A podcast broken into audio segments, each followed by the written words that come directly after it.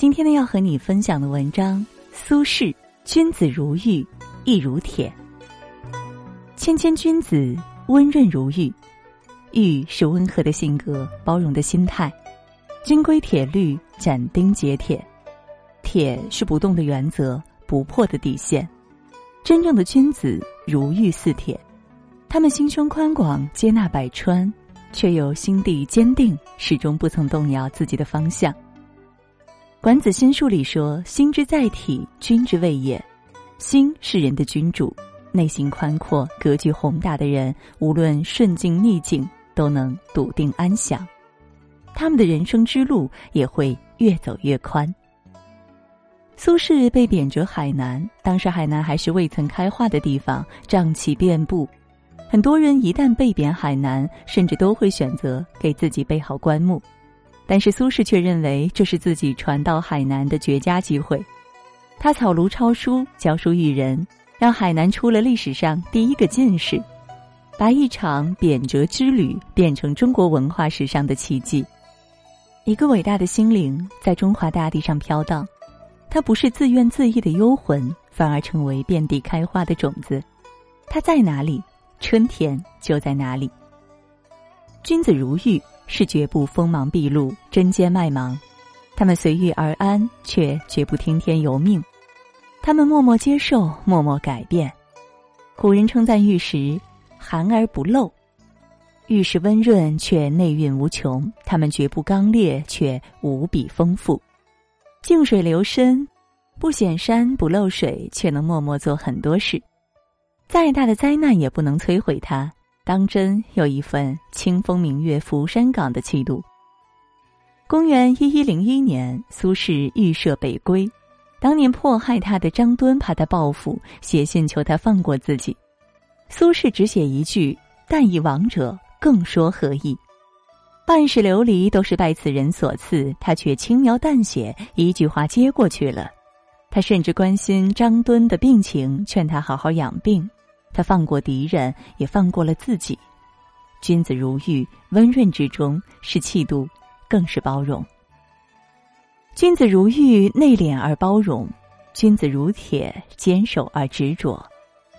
苏轼小时候，苏母为他读《范庞传》，苏轼就立下志向，要成为一个像范庞那样的人，不畏强权，造福于民。一甲子转瞬而逝，物是人非。他内心的志向却从未动摇。年轻气盛的时候，他敢骂新法，对垒王安石，是因为新法扰民；中年不惑，他敢骂旧党，和司马光决裂，是因为旧法害民。黄州、惠州、儋州，水利、救灾、教书，他一样没有落下。身在云端，就去为国家大政方针建言；跌落尘埃，就动手为百姓做些实事。这是一个怎样的苏轼？他待人那样温和，不争不恼，下可陪田园乞儿，上可陪玉皇大帝。在街头被醉汉撞倒，也只有一句“自喜见不为人师”。但是他刚直起来，却把所有人都比下去了。为了心中这份灯火，这份明亮，他守了一生，哪怕一生被贬，一生流离。君子如铁。有些理想，毕竟不许践踏。也祝你每晚好梦，晚安。床头初晓，日照西桥，云自遥。想你当年和风微摆的衣角，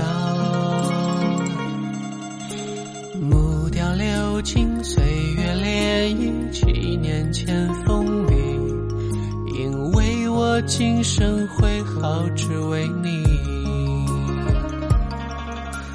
雨打湿了眼眶，年年已经盼归堂。最怕不觉泪已拆两行。我在人间彷徨，寻不到你的天堂。东拼西凑，方恨不能又是清明雨上，这句寄到你身旁，把你最爱的歌来轻轻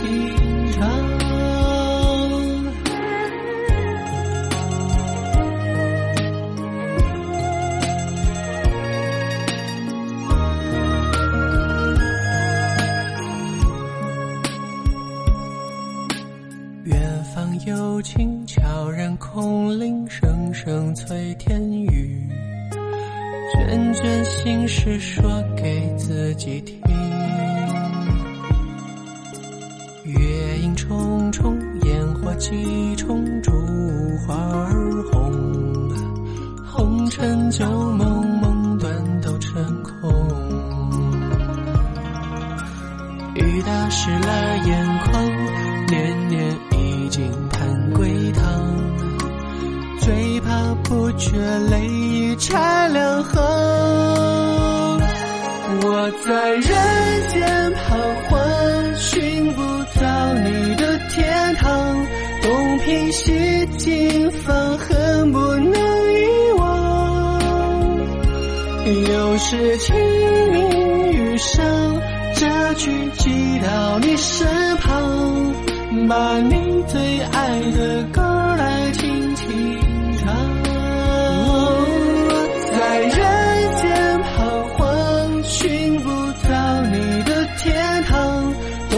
东拼西凑，放恨不能遗忘。又是清明雨上，这句寄到你身旁，把你最爱的歌来。